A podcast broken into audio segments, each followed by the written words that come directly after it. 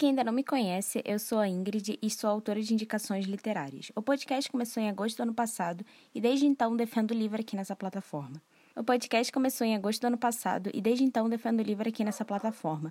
Além disso, o Pausa para Repensar tem o seu espaço no Sparkle e você pode acessar pelo link na descrição do episódio. Por lá você encontra um conteúdo exclusivo sobre leituras e pode aprender a absorver melhor o conteúdo de um livro. Mas vamos ao episódio de hoje. Aprendi recentemente um livro de C.S. Lewis chamado Peso da Glória, a última leitura que fiz dele, sobre não reter o conhecimento. E aqui é o grande ensinamento desse episódio de hoje. Não podemos reter conhecimento porque o conhecimento compartilhado deixa vivo o propósito para a humanidade. Eu não vou falar de C.S. Lewis nesse episódio aqui. As leituras sobre C.S. Lewis, elas vão todas serem faladas lá pelo Sparkle, mas o episódio de hoje é de um ensinamento que eu tive de um livro dele e vou passar adiante em cima de outra indicação que eu acabei de ler. O que seria reter conhecimento? Reter conhecimento envolve você guardar para si algo e achar que não vale a pena compartilhar. Estamos aqui porque nós defendemos o livro, certo? Ou seja, nós conseguimos chegar em comum acordo que ele precisa estar vivo para ser defendido. Isso quer dizer que está sob as nossas mãos aquilo que é ensinado uns aos outros. E a cultura entre os povos, ela começa com uma série de hábitos que são mantidos, e isso perpetua uma ideia. É preciso de um pouco de atenção aqui, mas ela não é tão difícil de ser entendida não. O conhecimento, quando circula, ele permite que a gente valorize aquilo que aprendemos.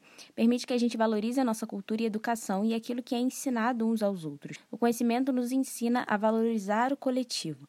Pega essa ideia. Podemos dizer que grandes mudanças na sociedade elas foram feitas à base desse coletivo, e não é difícil perceber que muita gente é capaz de fazer mais do que uma só pessoa. E é por isso que nós estamos aqui. Aquilo que consumimos é resultado da reflexão de alguém que fez questão de registrar, escrever um livro, e agora estamos aqui consumindo isso. Consegui colocar toda essa ideia num livro que eu li recentemente chamado Vá, Coloque um Vigia, da Harper Lee, que é uma autora consagrada até de O Sol é para Todos, e esse livro, Vá, Coloque um Vigia, não é continuação de O Sol é para Todos, apesar de muita gente relacionar. Ele fala sim sobre os mesmos personagens, dando uma ideia totalmente diferente sobre um contexto diferente. Porque o mais importante nos dois livros, na verdade, é o caso, não os personagens.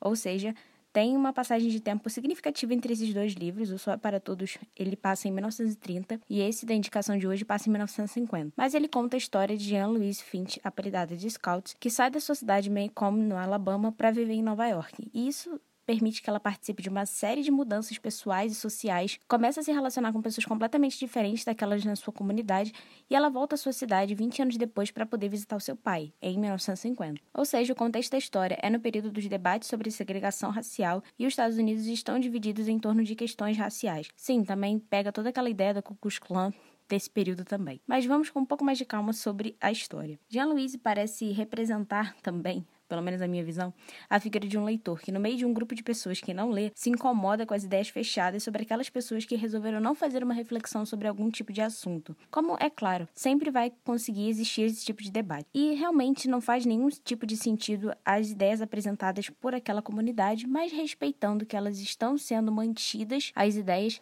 simplesmente porque aquele contexto estava permitindo que aquelas ideias fossem selecionadas daquela forma. A Jean Louise teve o grande privilégio de sair dali ter uma noção diferente sobre aquilo que estava acontecendo e até uma questão racial completamente diferente, de luta, de memória, que ela bem provavelmente saberia que não iria acontecer de uma maneira muito rápida na sua volta. Mas que ela faz questão de perceber e tentar de alguma maneira possível descobrir por que, que todo mundo tem uma ideia completamente diferente daquilo que chegou até ela. Quando ela volta para visitar o seu pai, ela percebe, encontra com uma série de pessoas que participaram da vida dela na adolescência, na infância, que tiveram os mesmos ensinamentos e se incomoda absurdamente. Inclusive se incomoda com o fato da religião permitir alguns espaços de pensamento que em Nova York ela não via isso acontecer. É sim um pouco surreal pensar nos diálogos e um dos mais chocantes que eu li foi quando uma amiga de infância pergunta se ela não percebe os negros em Nova York. E Jean-Louis comenta que eles estão em toda parte, mas que ela só percebe quando se obriga a notar a sua presença. Ou seja, eles estão lá, como qualquer outra pessoa. Ela só percebe quando ela se obriga a perceber. As pessoas estão vivendo as suas vidas e a sua amiga continua o diálogo dizendo que encontrou muitos negros na sua visita, só que é claro que eles não fizeram nada a ela já que ela foi embora antes que isso pudesse acontecer. E Jean-Louise fica tão incomodada com esse tipo de diálogo que ela começa a perceber que as pessoas estão em níveis diferentes de consciência, níveis diferentes de perceber o outro. E aqui entra o meu ponto sobre a pessoa que lê um livro. Um dos pontos mais interessantes sobre aquela pessoa que é um leitor é que ela consegue fazer reflexões sobre aquilo que não chega é, nos seus diálogos ou até mesmo sobre aquelas pessoas que estão convivendo com ela. Eu não estou dizendo que quem não lê um livro é uma completamente alienada. Não é isso, porque você pode aprender sobre alguma coisa em, em diversos formatos diferentes. Mas o livro ele te permite enxergar completamente o outro, porque é uma ideia que está ali sendo registrada em 200, 300 páginas ou até mesmo 150, sobre a visão de alguém ali é denotada e talvez a gente não tenha a menor noção do quão aquilo é importante para a pessoa que escreveu, uma outra pessoa completamente diferente perceber que ela existe. Porque quando você lê um livro sobre alguém, você percebe a existência dessa pessoa. Você percebe a existência de uma visão de mundo ali. E é muito importante que a gente não consiga perceber isso e deixar para lá. Ou seja, para a gente olhar, pensar o quão diferente é mas começar a considerar, porque é essa consideração que você tem a partir de ser um leitor, a partir de reter esse conhecimento que vai te fazer se tornar uma pessoa empática. A história de Vá Coloque um Vigia é um prato cheio para uma reflexão que eu gosto de trazer aqui, que é que sempre olharmos para algo fora do nosso tempo junto a um contexto. Ou seja, antes da gente criticar, é preciso olhar o contexto da pessoa, do livro, do autor, da história. É claro que a Jean Louise era exemplar na sua conduta porque ela não distinguia raças.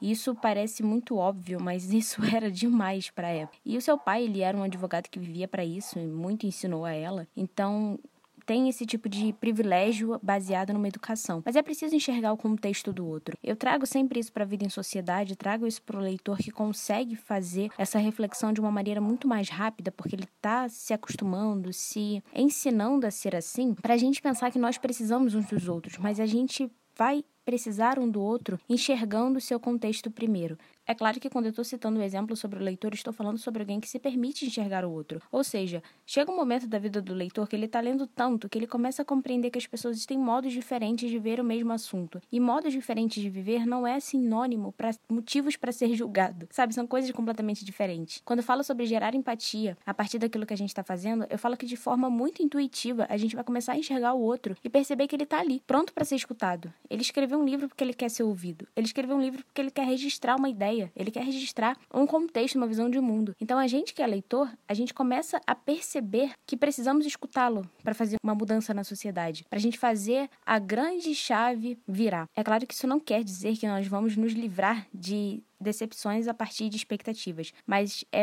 importante a gente perceber que a gente vai precisar fazer esse caminho. A gente vai precisar desse contexto. Até dentro da indicação, a Jean Louise começa a descobrir que o maior aliado que ela pode ter após as decepções que ela tem com as pessoas é o seu vigia, ou seja, a sua própria consciência, porque o vigia de cada um é sua própria consciência, a partir das palavras dela, e entra o porquê. Esse livro com certeza é uma indicação para qualquer pessoa, porque a Harper Lee consegue educar alguém a partir daquilo que cada um tem como seu aliado, que é a própria consciência. Até mesmo como dito no livro, é sempre fácil olhar para o passado e ver como éramos ontem ou dez anos atrás. Difícil é ver o que somos hoje. Se conseguir fazer isso, você vai sobreviver. Nós enfrentamos em escalas diferentes todos os dias alguém com uma visão de mundo própria. E é claro que não existem donos da verdade, mas precisamos aprender a conviver em sociedade. Então, até mesmo para a gente poder transformar o coletivo em ação, em propósito, é preciso que a gente escute o que está acontecendo, escute o outro. É exatamente o que o C.S. Lewis disse e no começo desse episódio eu reforcei. O conhecimento ele precisa ser compartilhado. É isso que mantém vivo o propósito para a humanidade. Quanto mais conhecimento se ganha, mais facilmente conseguimos enxergar o outro. Ler te torna uma pessoa empática, não dá para fugir disso. A gente precisa enxergar que o outro tem uma visão de mundo diferente, mas que ela também é construída à base do coletivo.